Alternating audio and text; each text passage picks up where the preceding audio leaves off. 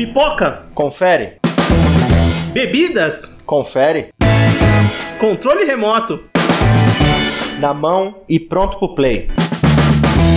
Então agora estamos entrando no Sofaverso. Muito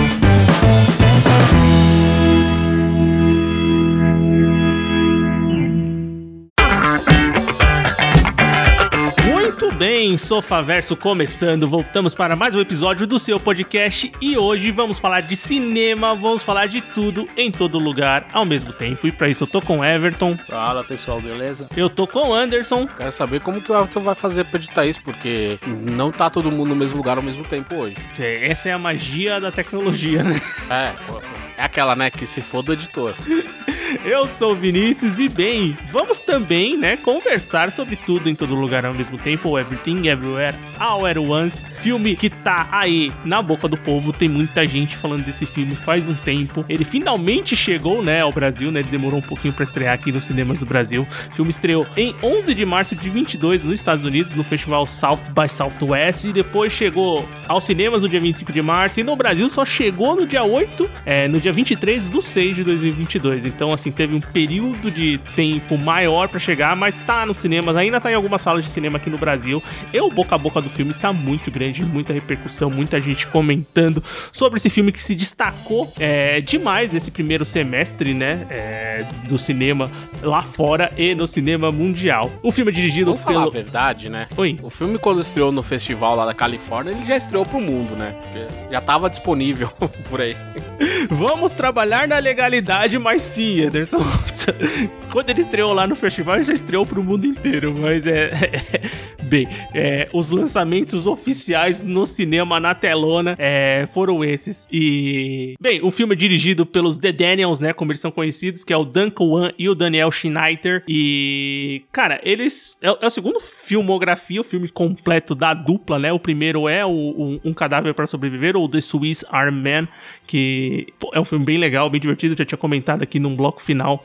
É, o filme tem lá na, na sua produção, além dos The Daniels, tem os, os russos, né? O Anthony Russo e o Joey Russo, que depois que fizeram os Avengers e todas as coisas da Marvel estão produzindo muito, estão produzindo demais, assim, também fazem seus lançamentos, mas conseguem fazer lançamentos tão grandes ou tão bons quanto alguns filmes que eles produzem, por exemplo, esse. É... E bem, vamos conversar um pouquinho do que a gente achou do filme, do que a gente achar dessa repercussão toda e, obviamente, da história e de como ele é, foi pra nós, né? Qual a nossa experiência assistindo o filme. Eu quero saber então de vocês, começando por vocês. O que vocês acharam do filme? Pô, cara, o filme foi uma grata surpresa pra mim, acredito pra muita gente, né? E o mais maravilhoso de tudo é que esse filme, ele é realmente um multiverso da loucura, cara. Se alguém parar pra pensar assim, ah, desde o ano passado a gente tá falando coisas de multiverso por causa do filme do, do Miranha, que nem é essas coisas todas. Mas, cara, esse filme, ele... Ele é maravilhoso em todos os seus aspectos. Principalmente porque ele tem uma história muito simples, se você para pra analisar friamente. É uma história simples, mas a maneira como ela é contada e ela é mostrada e dividida entre seus personagens é, é uma, é uma execução que te faz abraçar muito o que tá acontecendo ali, sabe? Você quer. Você, em alguns momentos você quer fazer parte daquela loucura toda. E em algum momento você até espera que seu universo seja parte do filme. Cara, eu gostei bastante do filme, é, muito, porque ele tem diversos aspectos diferentes nele que,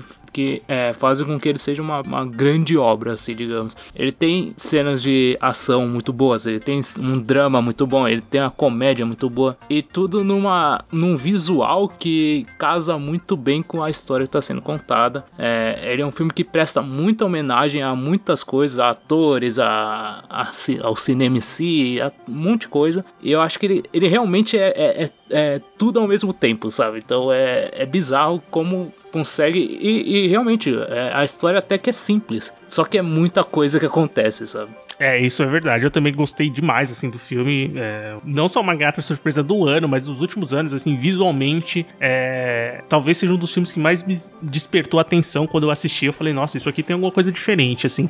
É, e essa loucura programada, porque quando você vai ler mais um pouco sobre o filme e tal, você vê que os The Daniels, os diretores, eles têm ali a, a fórmula e o, o enredo simples do, ro- roteiro, né? E de como eles vão encaixar as coisas, muito bem montada na cabeça, mesmo porque o filme tá sendo produzido faz um tempo já, né? Então, é, tudo ali é muito bem colocado é, e você vai assistindo e você vai se atraindo pela história. Obviamente, não só visualmente como a loucura, mas também pela história que tá sendo contada, pelos atores que estão muito bem no filme também, você tem uma empatia imediata com eles.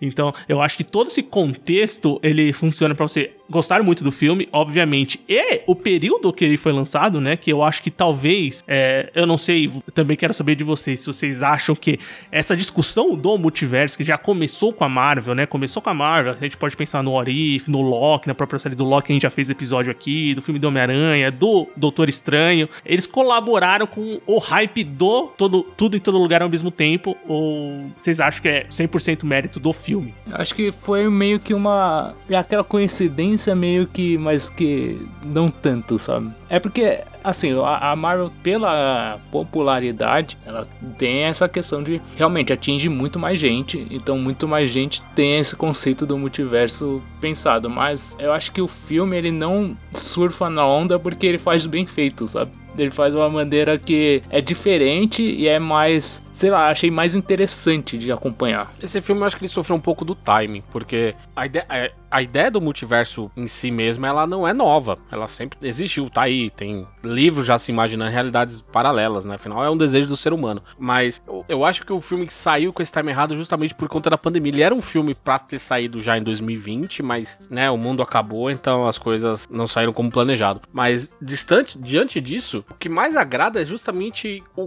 o que, que ele entende como multiverso. Enquanto o da Marvel é aquela coisa do, das pessoas serem predestinadas a serem sempre as mesmas, como a gente já falou num outro programa, o Stephen Strange vai sempre ser o Doutor Estranho, o Peter Parker vai sempre ser o Homem-Aranha, sabe? Esse tipo de coisa. Aqui a gente tem uma variedade muito maior onde a Evelyn, ela pode ser qualquer coisa, e ela é, ela não é a mesma coisa em universos diferentes, são universos repetidos, sabe? Então essa execução dá, dá uma expansão muito maior para todos os personagens envolvidos na história. É, isso é muito importante. Isso do time, o, o, o roteiro do filme começou a ser escrito em 2016. Então faz um tempo já que eles estão trabalhando nessa história, começaram a gravar, é, começaram a gravar o filme num espaço curtíssimo de tempo, assim, coisa de 40 dias que eles tiveram que fazer tudo e depois correr com produção, assim.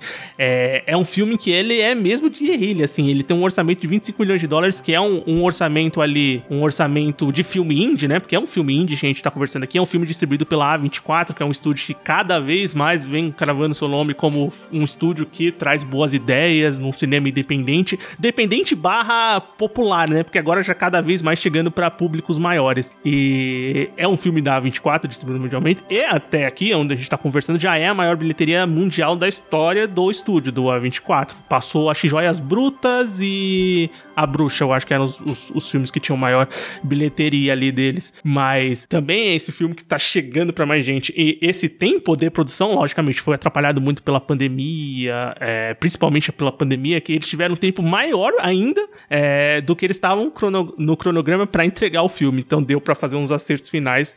Mesmo assim, ainda foi uma coisa muito é, corrida para se produzir então deu o time de acabar lançando o filme junto com toda essa ideia de multiverso. Mas os próprios Daniels falam que, pô, é, a gente tava pensando no nosso filme de uma ideia que a gente gostava, que é do multiverso, mas toda hora se trombava, tipo, Rick e Morty, assistia um capítulo do Rick e Morty e falava assim, pô, isso aí é exatamente o que a gente tá pensando pro nosso filme. E ficavam meio assim, como a gente vai fazer a nossa versão dessa ideia que tá cada vez mais popular. Já tava sendo popular quando eles começaram a pensar no filme e agora sim tá num foco total na cultura pop, obviamente puxado pelos filmes da Marvel. E isso, isso criou um grande. É, essa questão da comparação, que é um negócio que obviamente não vai chegar a prejudicar o filme da Marvel, mas pelo barulho, é, ele ficou, não sei, para quem acompanha os dois e quem tem acesso a esse filme, ficou pensando, falando, nossa, mas isso aqui é bem diferente. Você assistir e perceber uma diferença de como contar uma história dentro daquele modelo de, de tema, né? Porque o gênero é muito difícil de definir. Eu gosto de definir esse filme, como, eu tava vendo umas resenhas, como um filme de aventura, que é isso que mistura tudo mesmo, né? Mistura ficção científica, mistura drama, mistura com romance, mistura é, lutas, né? Artes marciais. Então o filme é uma mistureba geral ali para contar uma história que é super divertida e super bonita também, né? Vai, vamos conversar então um pouco do filme, né? Do filme em si, dos acontecimentos, dos personagens. Sinopse rápida, a gente obviamente não vai ficar secando 100% do filme, mas um, tem duas sinopses que são bem, bem legais aqui. Uma é uma básica, né, que é uma imigrante chinesa, que é a, a Evelyn, que é vivida pela Michelle Yeoh, que é envolvida numa aventura insana, onde ela sozinha pode, só ela pode salvar o mundo, explorando vários universos que se conectam com vidas que ela poderia ter levado. Então, é uma coisa bem básica do multiverso. Tem, tem outra da própria A24, que é uma sinopse interessante também, que é um filme dirigido pelos The Daniels, conhecidos co coletivamente é, pelos The Daniels, né? E o filme é uma aventura de ação, ficção científica hilária e de grande coração sobre uma mulher sino-americana muito cansada. E isso é uma coisa relevante que realmente ela passa isso no começo do filme. Ela é muito cansada, que é vida pela Michelle Yeoh, que é a Evelyn, que parece não conseguir pagar os seus impostos de jeito nenhum. Então, realmente é um filme sobre impostos. Se você pensar também, filme que é a pessoa que vai entrar nesse multiverso do filme para conseguir resolver é, uma série de questões pessoais e também da história e para salvar o universo de certa forma. O que, vocês acham dessa protagonista e de como ela introduz a gente no, no filme, no mundo do multiverso e de como vocês acharam que foi ela é, no filme, né? Porque, querendo ou não, a protagonista suma importância, é uma protagonista, eu já adianto que muito incrível. Cara, a Evelyn, ela é uma, acho uma baita personagem e a Michelle Yeoh, ela é, possibilitou a Michelle Yeoh mostrar tudo que ela pode, sabe? Porque tem tudo. É, tem parte engraçada, tem a, a, arte marcial, tem a parte do drama, tem todas as partes. Ela consegue entregar de uma maneira muito boa no filme.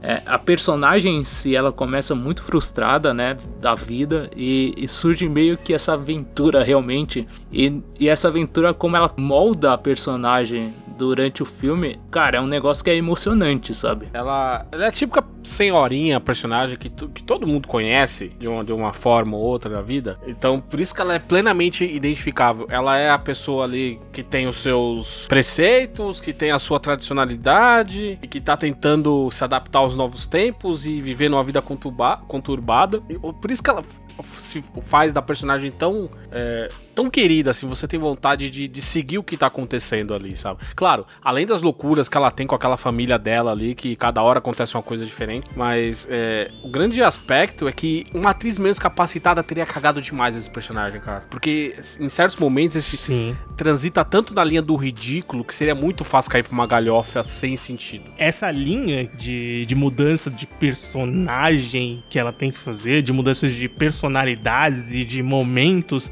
isso é muito importante, né? Porque é, tem que ser bem feito. E é ela que conseguiu trazer um, um, um, Além de ser muito talentosa, né? Mostrou que o talento dela, a experiência dela é muito importante. E, e, e é engraçado, né? Porque no, no esboço, sempre filme, os The Daniels pensaram no Jack Chan como personagem principal da história, da história, né? Mas é muito daquele imaginário que eles tinham da nostalgia de é, eles sabiam que ia ser um filme com uma família asiática, que poderia ter algumas coisas ali. Eles pensaram no Jack Chan inicialmente e a Michelle Yeoh seria uma esposa dele no filme.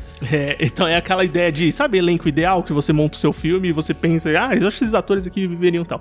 Mas posteriormente é, adequaram o roteiro e eles falam muito que se inspiraram nas próprias mães, né? Como mulheres corajosas, batalhadoras, pra dar vida à personagem principal, a, a, Evelyn, que é da Michelle Yeoh. E eu acho, assim, incrível. Todo, tudo que vocês apontaram, ela manda muito bem.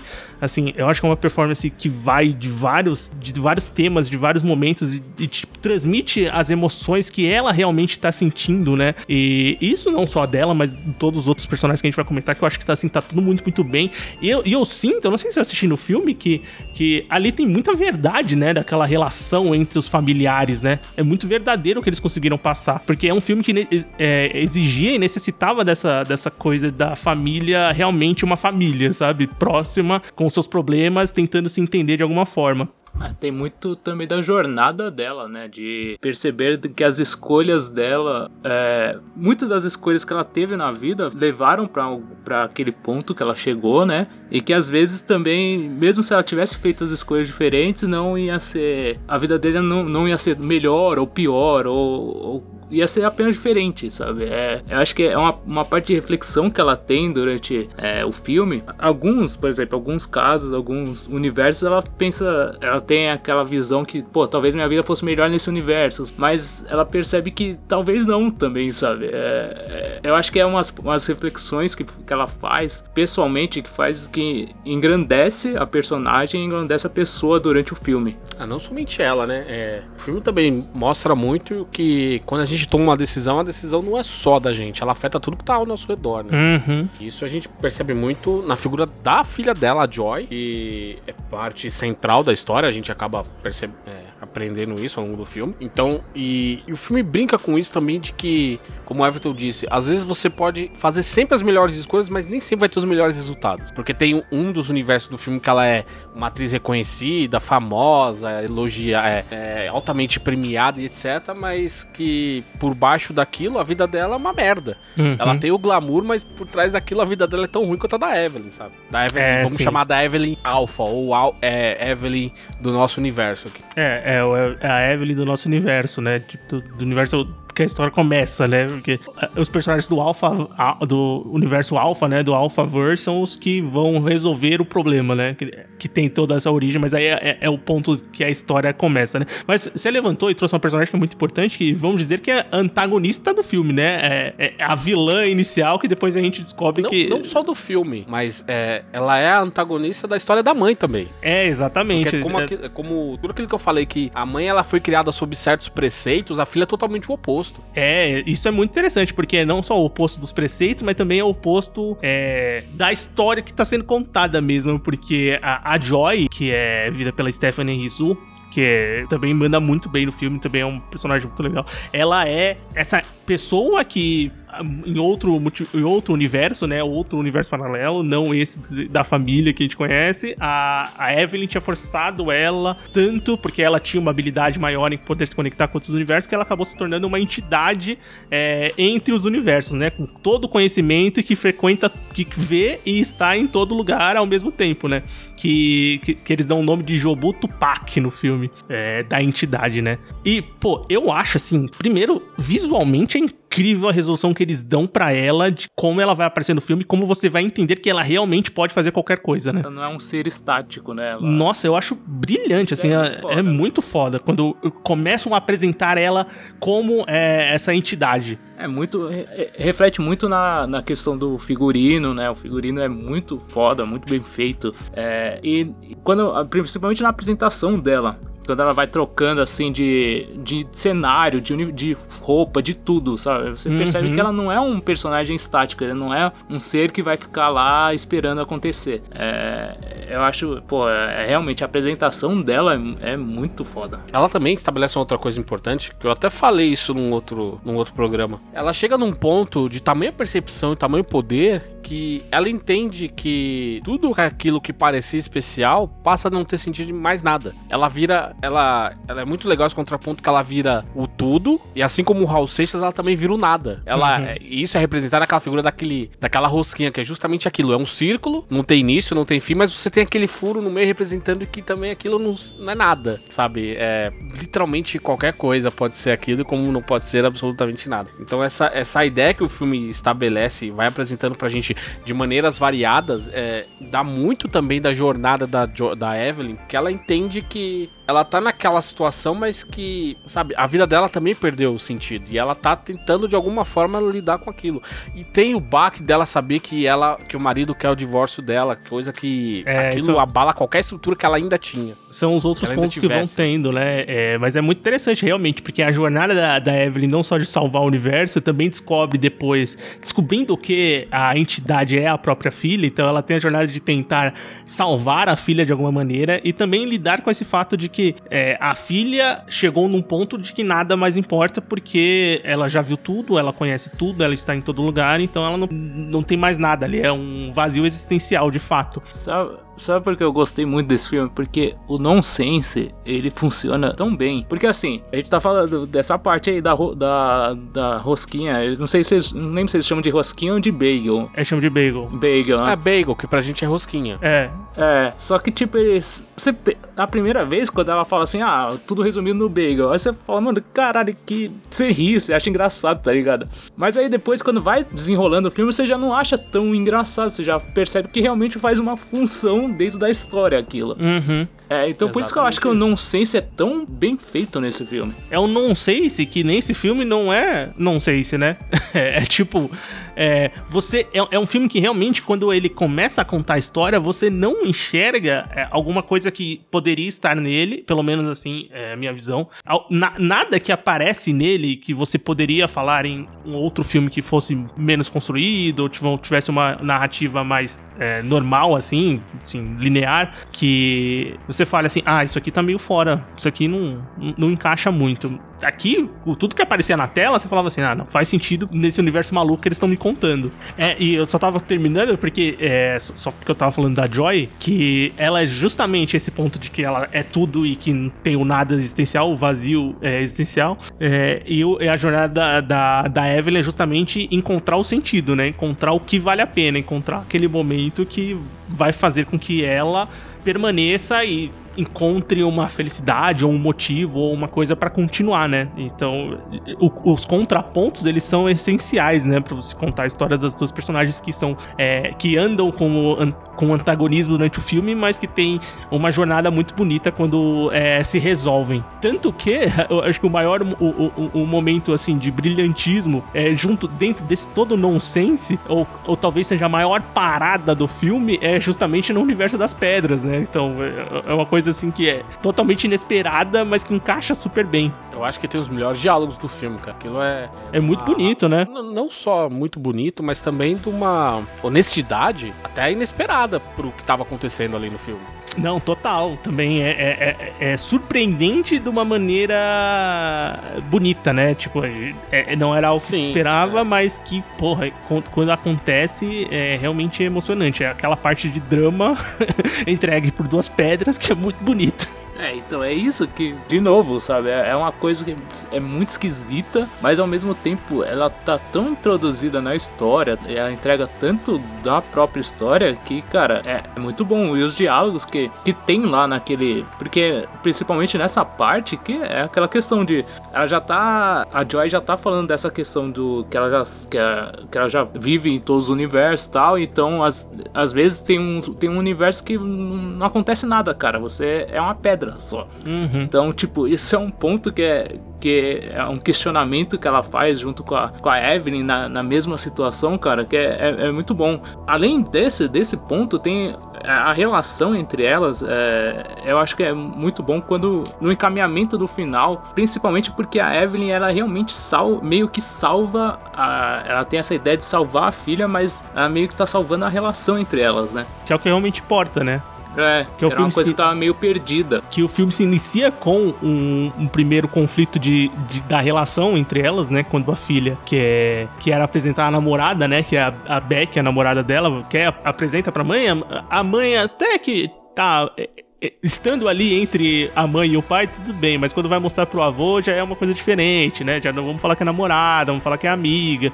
Então, esse primeiro conflito, é, ele vai ser resolvido de uma maneira, a, apesar de caminhos e caminhos e caminhos de muitos problemas é, e de muitos universos que eles vão passar, ele vai resolvido no final do filme. Obviamente, com uma parte de uma mensagem maior que é, é dessa dos momentos de, de, família, né? De família e de é, proximidade verdadeira, né? É, é justamente isso. No começo do filme, ela e a filha são o nada, que é a ausência do relacionamento, essa coisa dela esconder a sexualidade da filha. E no final ela tá buscando, ela entende que a filha dela é o tudo da vida dela. Mas aí você citou duas pessoas que a gente tem que falar também, que são o marido dela. Uhum. O coração do o... filme, cara. Não, o Waymond ele é um capítulo à parte. Ele é um capítulo à parte, ele é maravilhoso, cara. E, e é muito bom ver o, o Ki Rui Kwan atuando de novo, porque faz tempo, acho que desde 2002 ele tava fora. Todo mundo vai lembrar dele dos Goonies ou do Sim. Short Round. Do, 20 anos ele não fazia um filme. Jones. Fazia 20 anos quando ele recebeu o roteiro desse filme. Sim, exatamente. Mas é,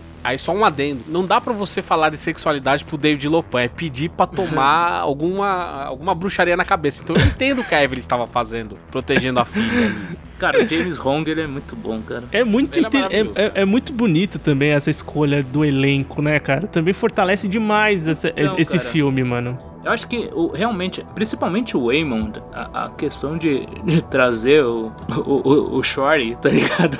Mano, ele, ele é muito, ele é muito bom, como é assim, desculpa interromper, velho, porque ele é o coração do filme justamente por isso. Ele é o cara que ele vai pedir um divórcio, mas muito mais porque ele não sabe mais como resolver aquilo. Ele ainda é um cara visivelmente muito apaixonado pela, pela esposa. É basicamente o vou pedir o divórcio pra te deixar bem, não por mim. É, exatamente. E, e, e ele é o cara meio pateta, assim, porque ele tá sempre falando as coisinhas, tentando fazer uma piadinha e tal, o jeito como ele trata a filha. E aí entra o contraponto que quando ele começa a encarnar aquele chefe da- das artes marciais lá, que aquilo é muito bom. Não, e você pensando no contexto de que o, o, o ator tava mais de 20, tava 20 anos sem atuar, ele manda muito bem no filme, assim, é um negócio Então, isso que eu maravilhoso. Eu, eu acho que é uma baita. É homenagem mesmo pro cara também, pro, pro Kerry Ken. E ele sente, ele fala Talento isso. você é, não perde, né, cara? é, porque- e- Tá lá, ele tá lá, latente, mas você não perde. dão muitas coisas pra ele realmente demonstrar o quanto ele é bom, sabe? O quanto ele, ele funciona pra aquilo, cara. Então, é, realmente o personagem, principalmente o, o personagem, eu acho que ele funciona muito bem porque ele tem aquele aspecto que, cara, ele não quer resolver, ele não quer ter confusão com ninguém, ele não quer dis- discutir, ele não quer resolver as coisas da maneira mais agressiva. Ele quer que as pessoas ajam com a maneira, com a bondade, sabe? E, e, cara, e é muito bom porque durante o filme inteiro ele não perde esse jeito, o, o, o- na questão Waymond do, do universo o, o inicial, né, cara? A cena dele na lavanderia e a, e a Evelyn observando pelo, pelas câmeras é muito bom. É, o- o- os, os olhinhos, né? Que ele, os, os googly eyes, né? Que, ele, que, ela, que ela chama. É, Bem, eu assisti. Sim. É, que, ele, que ele vai colocando em todos os lugares e ela briga com ele. Fala, você não aguento mais esses olhos aí, você fica colocando em todos os lugares. Eu sei, é, é, são são aquele, aqueles símbolos são muito importantes pro filme, né? E pra representar também é, o quanto ele é bom e a presença dele também modifica, é, tanto, principalmente a Evelyn, né? É, age diretamente na Evelyn.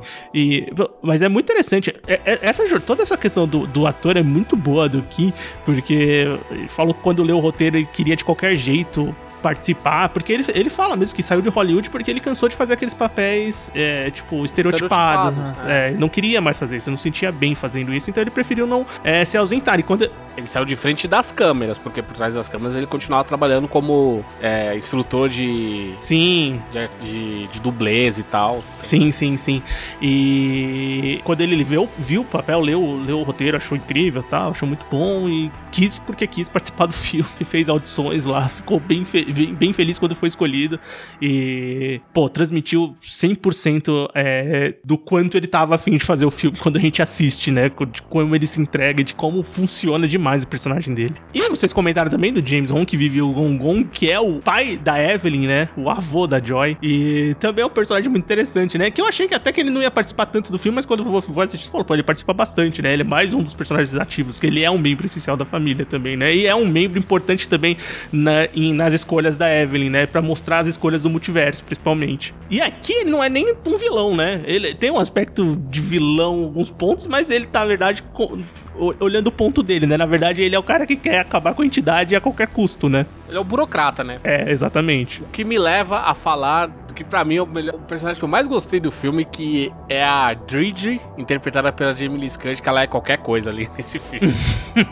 É, ela, é, é, da- ela é a, a- O que, que seria? A auditora fiscal, no a caso? auditora né? fiscal, Nossa. exatamente. E, E o Temil. cara, é, ela, e ela entrega o filme em algumas partes ali falando, olha, ela começa a circular e tal, e conta justamente esses aspectos que a gente vem contando do filme. A ideia do bagel nasce ali, Uhum. pra gente entender o que é o tudo, o que que é o nada ali. Então, e, e é muito boa a interação entre eles. E claro, é muito bom ver ela lutando, cara, porque é, é uma coisa tão surreal que você não acredita que aquilo tá acontecendo. Pô, eu, eu acho muito, muito legal a participação dela. É, e- ela é engraçada, ela fala que leu o roteiro só uma vez. Ela falou, pegou o roteiro, leu uma vez só e falou assim: pô, eu conheço várias Daedrys, então eu vou fazer exatamente as pessoas que eu conheci durante a minha vida. E ela encarnou muito como se ela fosse uma policial, né? A ideia do personalidade, né? Daquela pessoa durona, aquela pessoa que vai seguir a risca a do regra e o que ela é o T-1000 praticamente. depois ela vira o T-1000, né? Uma Sim. evolução do policial que a gente conhece no cinema de ação e no, no cinema em geral, né? Na, na cultura pop.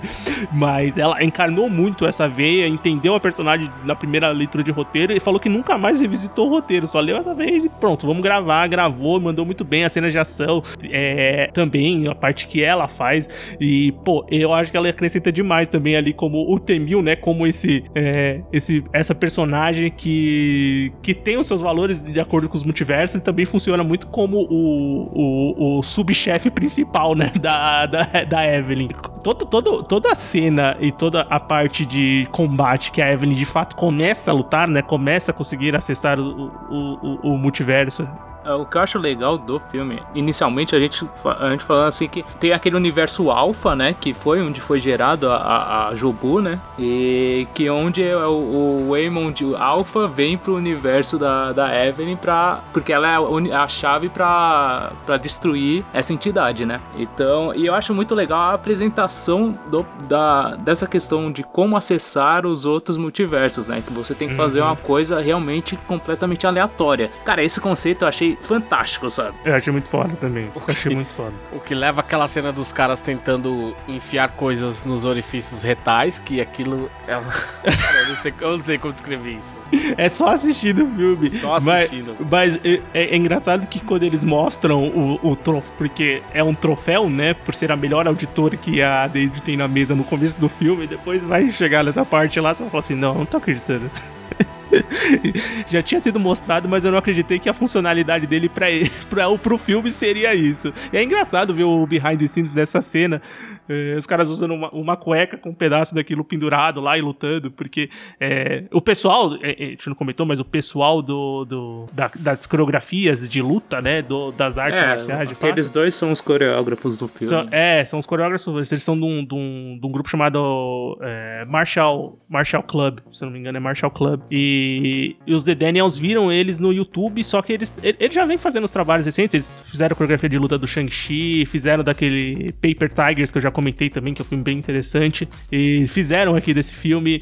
É, tem um. No canal deles no YouTube fica a recomendação. Se você procurar lá, tem vídeos de behind the scenes do Tudo em Todo Lugar ao mesmo tempo. Tem uns vídeos muito interessantes de como a Michelle Yeoh é uma pessoa muito querida, assim, é, mudando as cenas, eles trabalhando juntos tal. E eles super animados fazendo o filme. E também super animados em trabalhar com ela. Então é, é, é bem interessante porque visualmente também é, a parte de batalha é muito rica e muito bonita, né? Também é, inovadora, vamos dizer assim, né? É uma homenagem do muita coisa que a gente já conhece, mas também adaptado, como por exemplo isso que a gente tá comentando, pro universo do filme, né? Que precisa ter uma coisinha diferente para funcionar, né? Cara, homenagem aos filmes de Kung Fu, homenagem aos filmes lá, do Jack Chan, cara, tem muito, sabe? Sim, muito. De usar o ambiente como arma. Cara, tem muita. É, é, é são muitas coisas que realmente você enxerga no filme que. E, cara, queira ou não, e a ação, ela não é aquela ação hollywoodiana com milhares de cortes, sabe? Não, a ação flui de uma maneira muito boa, porque realmente os caras são, são coreógrafos muito bons. E, e em tela eles conseguem demonstrar muito bem é, a, a, arte em si, né? Ah, mas isso também vem da edição, né? A, é, não, sim. Só, só um ponto, a Everton. A montagem, elas estabelecem também como que funciona esse universo inteiro. E os caras são fãs, né? Só pra finalizar, que, e os caras são muito fãs. Eles, eles foram atrás de tudo isso e começaram a fazer essa, essa profissão deles de dublês, de coreógrafos, de participar das partes de ação, porque eles são fãs desse tipo de filme, sempre foram. Então, por isso que eles foram atrás de, de criar esse grupo, de aprender a lutar e tal. E, pô, tá dando super certo, porque como fã deve ser incrível quando você participa de projetos como esses. E, bem, Anderson levantou, acho que talvez, assim, vários méritos, mas é, edição é, e montagem são coisas impressionantes, assim, do, do filme, assim.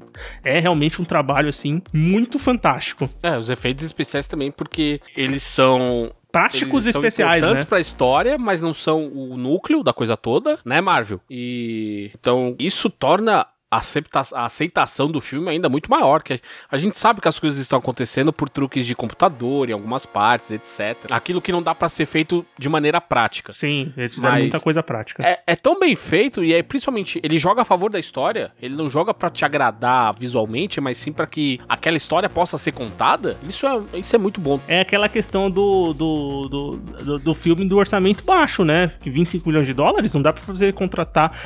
É, eu tava Por... vendo no que eles estavam falando que, tipo, mano, foram. Eram tipo cinco caras fazendo. Cinco caras de efeitos especiais, exatamente.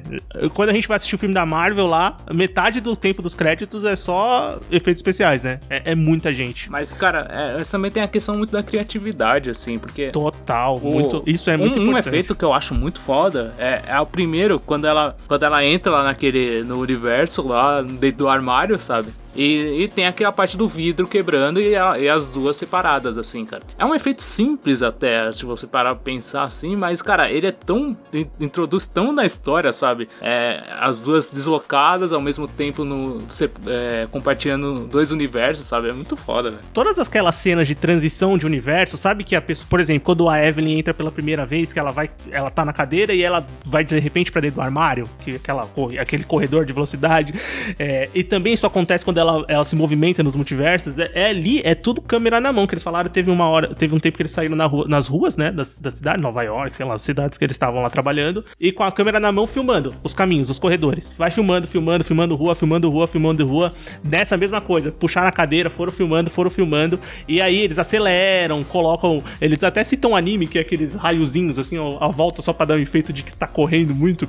E tudo coisa prática, assim, eles foram fazendo, fizeram na raça e fizeram essa- esse efeito de transição dessa maneira. E, pô, na tela, quando você assiste, você nunca vai pensar que é uma coisa tão teórica. Não simples, porque dava tempo, mas você acha que é uma coisa que tem mais efeito, uma coisa mais trabalhada, então tem mais gente trabalhando em cima, mas é uma coisa até é, mais prática, porque realmente é como eles precisavam daquilo. Fora as outras muitas coisas que eles constroem pro filme, por exemplo, é, uma coisa totalmente surreal do filme, mas que tá ali no cartaz são, são as mãos de salsicha, né? Isso O aí universo inteiro, ele é, que, ele é um caso à parte. Fenomenal. Porque, pô, essa ideia é.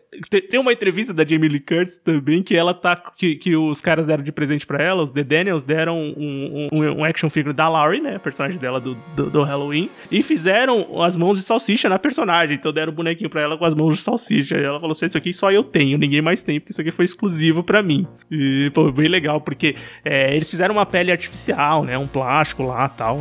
É, é tudo efeito prático aquilo. Então é, fica muito interessante, é muito bizarro, porque você tem que pensar numa coisa tão bizarra, mas tem que funcionar, e funciona. Sim, cara. Não, mas o, o filme, ele, quando a questão do nonsense, ela tem, pô, tem diversos universos que eles utilizam isso, mas que vai encaixar para encaixar na história, né, cara? Essa parte da mão de salsicha, o universo do do guaxinim lá, do Ratatouille, Do guaxa... mano, O, é- isso é, o, o Hakontui, né? Como é que ele chama? É tipo isso. né? Hakakuni.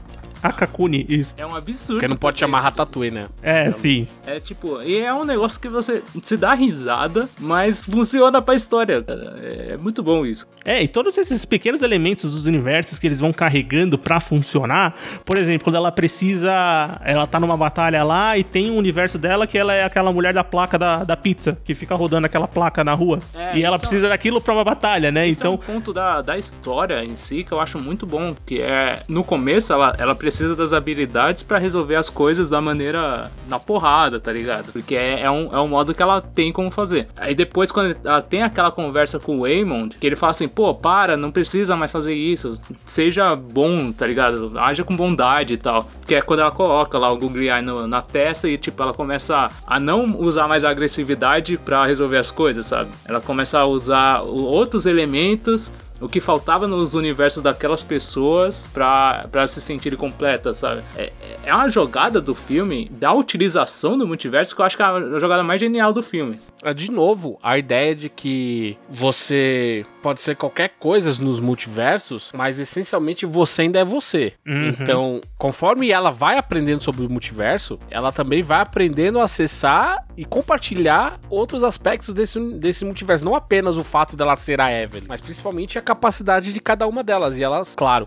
ao ponto de chegar num poder muito próximo da filha e entender como utilizar isso. Afinal, ela tem acesso a tudo agora, ou quase tudo, conforme ela vai vai abrindo fases no joguinho, vai abrindo o- updates ali, mas como que nada ali tá gratuito, sabe? Uma coisa, o Everton falou dessa coisa dela girar a placa de pizza, aquilo tem uma utilidade. O fato dela ser atriz e ter que, e ter Uhum. que passar uma aparência plena e calma, isso ajuda, e principalmente o discurso do Waymond ajuda bastante. É, o fato da, dela entender do o universo de salsicha dela com a Dridge também dá a ideia de empatia dela. Tem empatia, porque a Dridge não é inimiga dela, só tá fazendo o trabalho dela. Assim, É, eu também Tô exatamente. fazendo o meu, sabe? Tanto é que rola essa aproximação no final, assim, delas se aceitarem e verem que, caramba, a gente só responde outras pessoas, a gente não é culpado, a gente não é o fim, a gente é o meio nessa história toda. Aham. Então, e, isso, claro, é, é muitíssimo bem feito. Agora vamos para um ponto tem alguma coisa que vocês não gostam do filme? Tem, tem. Então vamos E lá. eu Falar que é, ele não joga o filme pra baixo, mas eu acho que o filme podia ser mais ainda se não fosse isso. Eu acho que ele é excessivamente longo. Ele podia cortar ali uns 10, 15 minutos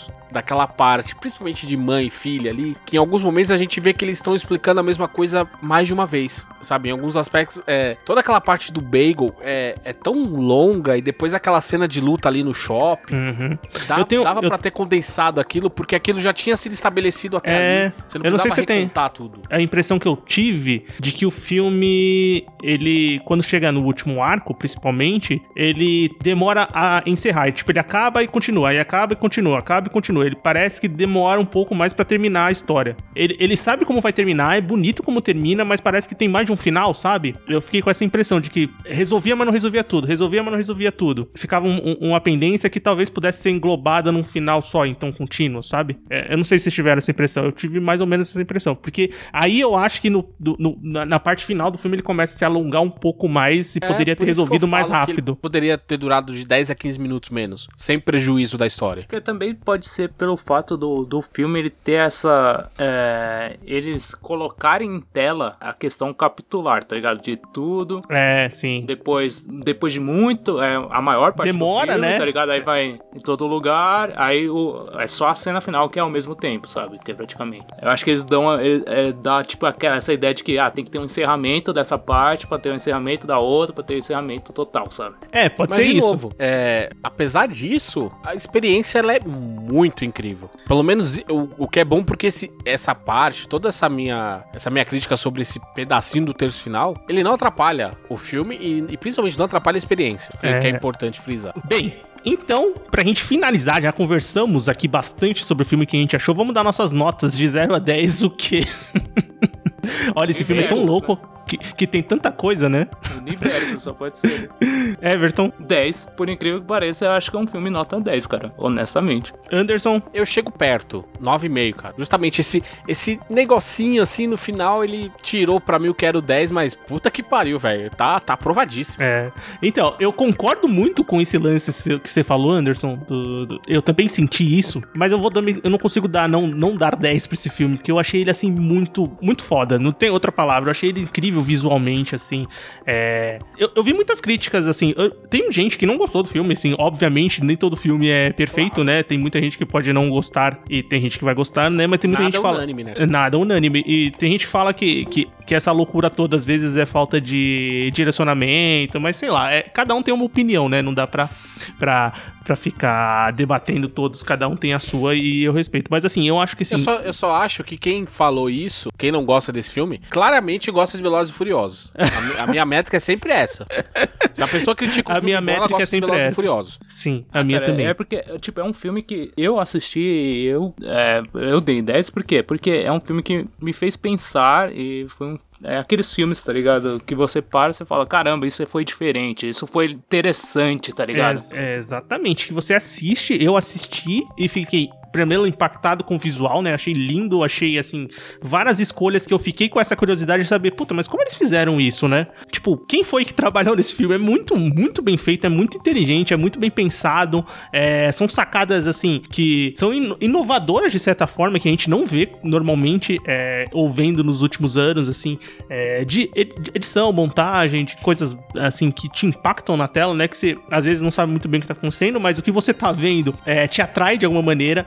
Assim, gostei demais, do, do- é, obviamente, dos atores e dos personagens, assim, são- a empatia, você tem interesse em saber a história, tem interesse em saber a jornada, então todos, todos muito bem. é, então você fica curioso em saber é- como aquela história vai se resolver. Então é um, é um filme que eu acho que não perde ritmo, é, mesmo com o problema de se alongar um pouco no arco final, ainda acho que é, É um- onde ele perde um pouco de ritmo, sim, eu acho. é, eu acho que ainda é interessante, então, é, para mim é nota 10, assim, com certeza é um dos melhores filmes que eu vi em 2022, é um dos melhores filmes que eu vi nos últimos anos. Ah, certamente. Pra mim, ainda é o melhor filme desse ano. É, cara, vai Vai. vai tá. seja presunção, porque tem mais seis meses ainda, quatro. Tem-. Julho já foi, tem mais cinco meses. Mas assim, vou falar que do primeiro semestre é o melhor filme, ponto. E o Batman batendo ali perto. É, eu, eu- é, eu também acho. Acho- Bem, a gente vai comentar ainda, mas é, é um dos melhores filmes, assim, com certeza, é, do primeiro semestre e dos últimos anos que eu assisti. E eu- eu- só uma coisa que eu acho que. é, a gente pode comentar. Vocês acham que esse filme, vocês conseguem enxergar esse filme chegando em temporada de premiação forte? Que agora estão falando que a A24 vai fazer um lobby muito grande pra esse filme chegar. Ah, eu acho que alguns, alguns papéis, principalmente, acho que, tipo, questão de melhor filme, talvez eu acho que seja mais difícil, sabe? Mas Sim, eu acho porque que é muito fora da caixinha. É, É, porque, por exemplo, Joias Ah, Brutas tô- da própria A24 era um filme que pra mim É. era, era os- muito de Oscar e não chegou em nada, Mas né? eu acho que a Michelle Yeoh, cara, muito provavelmente, cara. E Eu não tô- é o Adam Sandler, também tem essa. O Adam Sandler, a gente tem um certo preconceito com ele, sim. É, sim. Em questão técnica também, acho que deve ter alguma Eu, eu acho que fica na- figurino, sabe? provavelmente, sabe? Ele vai pras categorias técnicas porque, a, cara, a academia do Oscar ela é muito merda. Ela não vai querer dar pra um filme que não seja um dramalhão ou que não exalte o espírito americano, sabe? Não vai querer dar os melhores prêmios pra uns, uns filmes assim. Vai ser muito difícil. sabe? Ainda mais essa nova. Mas é, é- é assim. Parasita, essa- tudo bem, Parasita quebrou isso aí. Mas, é, no geral, a acade- mesmo que a academia ela se renove com, com a saída dos anciões e entradas de novas pessoas, mais jovens, mais antenadas, é, ela ainda tem esse quê de conservadorismo muito grande. Uhum. É, isso é uma coisa complicada. Eu torço muito Ah, pra. essa merda, né? Eu torço muito pra que chegue, é, mas eu acho difícil só se tiver uma mudança assim e, for aquela, aquele ano da mudança, sabe? Talvez mas- roteiro original, É legal, é, roteiro original. talvez, for- talvez técnicas, roteiro original seja o maior prêmio Mas no nosso coração, com certeza, é um dos melhores filmes do ano. Eu acho muito difícil sair dessa lista. Vai estar lá quando chegar no final do ano e vocês começaram a conversar. E vai ser um filme que eu acho que vai ser muito discutido. E também tem um ponto interessante, que é você trazer os The Daniels, né? esse- essa dupla mais ainda. Então agora os caras vão ser mais procurados ainda. É, eles, eles chegaram a ser procurados pra, pra dirigir o Loki, né? Eles iam trabalhar em Loki, mas conflito de agenda, não, não É, preferiram sabe por que eles não puderam. e foram fazer tudo em todo lugar ao mesmo tempo, né? É, acho que eles estavam mais empenhados nisso e também, sei lá, outras questões. E então é, são caras que vão ficar mais no foco. Então é de se esperar os próximos trabalhos deles, que assim, o Swiss Army já foi muito bem, mas ficou ali mais no nichado, na crítica, tal, chegou às plataformas, mas o tudo todo lugar ao mesmo tempo foi muito comentado, estourou uma bolha deles próprios, então vai ser mais um- uma dupla, é, diretores novos que a gente vai ficar é, no radar esperando pra ver o que vai acontecer, os próximos filmes, é, talvez pra um, pra um, pra um estúdio, distribuidoras maiores, né? Como o próprio Robert Eggers acabou de fazer, né? É, foi para uma, foi fazer um filme maior com mais orçamento. Então vamos ver o que pode acontecer com, esse, com esses novos diretores. Isso é muito interessante de saber, né? Ele, eles também, o- a galera que tá fazendo esse filme de terror, eles também têm trazido muita atenção pra A24 como um todo. né? Não, sim, a 24 realmente tá trazendo é, é, é, essa atenção, com certeza, isso é fato, assim. Tem diretores novos que estão fazendo projetos cada vez maiores justamente por ter, ter feito bons filmes que furaram ali, de alguma forma, bolha, que chegaram para mais pessoas, que tiveram grande destaque e funcionaram muito bem. E é mais um filme também que, de- de- desses últimos anos, todos, os- todos os anos estão estão tendo filmes que eu acho que talvez isso também faça chegar nessa temporada de premiações de personagens e de atores asiáticos, assim, na, na sua história, né? Que talvez esteja abrindo mais ainda um leque de você ter é, atores negros e histórias de pessoas negras, histórias de asiáticos, furando essa bolha do branco americano que, que era a maioria dos filmes. Então teve tanto o, o, o próprio Poder de Rico, né? Crazy Rich Asians também fez muito dinheiro, Despedida, Minari, muito que na- chegou ano passado, Parasita, que é um filme realmente de Coreia do Sul. Então são vários filmes que estão estourando ali e estão chegando Soma, mais, né? Tem, tem, tem uma galera boa. É, mas esse filme dos ricos asiáticos aí também influ- influenciou bastante pra que a Michelle conseguisse esse papel. Sim, com certeza fez. Ela atrai, né? Atrai o público também, né? Acho que é isso, né? Deu pra gente conversar. Comenta com a gente, ouvinte. O que, que você achou de tudo em todo lugar ao mesmo tempo? Você gostou do filme? Você não gostou? Você não assistiu ainda? O que, que você tá esperando? O que você obteve quando o assistiu? Então vamos pro bloco final? Recomendações, críticas e o que mais vier à nossa cabeça agora no bloco final. Muito bem, bloco final do Sofaverso começando. Agora é hora da gente comentar alguma coisa que a gente assistiu, alguma coisa que a gente leu, alguma coisa que a gente escutou. Quem quer começar? Eu vou na dica óbvia, que é o outro filme dos Daniel. Muito bem. Porque não tem como, é um filmaço. Um cadáver. É o Swiss Army Man, esqueci o nome dele em português. É um cadáver para sobreviver, eu acho. Para sobreviver, muito obrigado. Com Paul Dano e, e Harry Potter. É um filme do Harry Potter com o Harry Potter, mas que não é de Harry Potter. E, cara, é, é outro filme que também você você para cinco minutos para pensar e que porra é essa? Isso não vai dar certo. E funciona maravilhosamente bem, porque a coisa é tão surreal e, e os, os dois entregam tanto, principalmente o Paul Dano, que ele é. Esse cara é sensacional, cara. E então fica aí minha dica. E a segunda, de rabeira, é, é o canal do meu xará, Gaveta, do YouTube, mas em, em especial. Ele é muito bom, eu acompanho ele faz anos já, mas em especial o vídeo sobre esse filme que a gente debateu hoje, que ele traz umas outras coisas, alguns outros aspectos, principalmente na questão de depressão, né? Porque como eu não conheço, não sei falar sobre, mas ele traz alguns pontos bem legais lá também que complementam muito o que a gente falou aqui hoje. É aqueles montes, pô, com certeza a gente fez uma análise até superficial perto de tudo que o filme discute e o que você pode retirar dele, né? Com certeza. E, ele, e, e também é muito bom, como ele é um editor, ele também faz bastante análises técnicas. Ah, ele explicando como que são feitos efeitos especiais, câmera e tal, truques de montagem, etc. É muito bacana. Everton, Bom, é, um dos os produtores do filme são os irmãos Russo também, né? É, tem o filme deles na Netflix, O Agente Oculto. É, que eu achei um filme ok. É, Eu não gostei, não. Eu achei, eu achei ok, eu não achei péssimo, como muitas não, não pessoas. achei péssimo, eu só achei. É. Mas cada vez que eu penso mais, eu acho ele parecido com Comando pra Matar. é, Eu acho que ele Só- tem muitas. Ah, ele tem umas semelhanças que são bizarras, cara. isso é verdade. Eu também achei qualquer nota. Mas assim. não falando que ele seja próximo de Comando pra Matar, porque Comando pra Matar é muito melhor. É bem, o filme tem o, quando tem o Ryan Gosling, eu já começo com a nota, qualquer nota, né? Já começo a partir desse ponto. Tá eu vendo? acho- É um, é um preceito seu, cara. É um preceito. Não, é 100%. E nesse filme se concretiza. É o cara, é o que eu falo. O Ryan Gosling, ele é muito bom pra fazer aqueles papéis do cara meio pateta sem expressão. Dos dois caras legais. Aquele outro que ele namora a garota inflável, que eu esqueci o nome do filme, que é muito bom também. Tem um outro filme, no Drive, apesar de ser um filme mais violento de ação, ele é isso, ele é um cara ah, passível. drive, o drive é pra ele, é isso. O drive é pra ele, exatamente, porque ele não pode esboçar reação. E é por isso, e, e é por isso que eu tô meio dividido com o filme da Barbie, porque aquela porra pode ser um drama, mas também, sei lá, pode ser escrachado numa comédia e aí ele vai mandar bem pra caralho. Eu sei disso, cara. Bem, vamos esperar pra ver. Mas eu, eu, eu achei um filme ok do The, The Grey Man. Também não achei, assim, eu, eu não achei ofensivo, ofensivo, e, mas É, o também... filme nota 6,5, tipo, É, passa. é isso. É, pra expectativa da Netflix, talvez não seja o que eles queriam. Mas é um filme que já Claro, foi muito. Principalmente que ele é muito caro. É, mas é um filme que 200 já foi. milhões de dólares é muito dinheiro. É o ser um filme mais caro da passável. história da Netflix. E vai ter sequência, vai ter spin-off, então vai continuar aí. Os russos vão continuar trabalhando é, nesse ponto. É, bem, eu vou indicar O Telefone Preto, que é um filme que eu assisti nos cinemas, né, nas últimas semanas. Ele tá em alguns cinemas ainda, acho que tá em cartaz até sair esse podcast. Que é um filme de terror do Scott Derrickson, que é um diretor que você deve conhecer lá, Doutor Estranho. Também tem outros filmes de terror ali. E, pô, é um filme bem legal, assim, bem. É, é baseado numa história do Joey Hill, né, filho do Stephen King, de um conto dele, que conta a história do- de um garoto que é sequestrado por um serial killer e através de um telefone preto nesse cativeiro ele vai se comunicar com outros garotos que também foram sequestrados para poder se livrar daquele problema. Então, é um filme assim interessante visualmente, é, a narrativa também traz muito aspecto do- desse terror nostálgico que a gente tá acostumado. Obviamente, quem, quem gosta do King vai gostar muito da história porque o filho dele também é muito bom. É, É, nem tanto, né?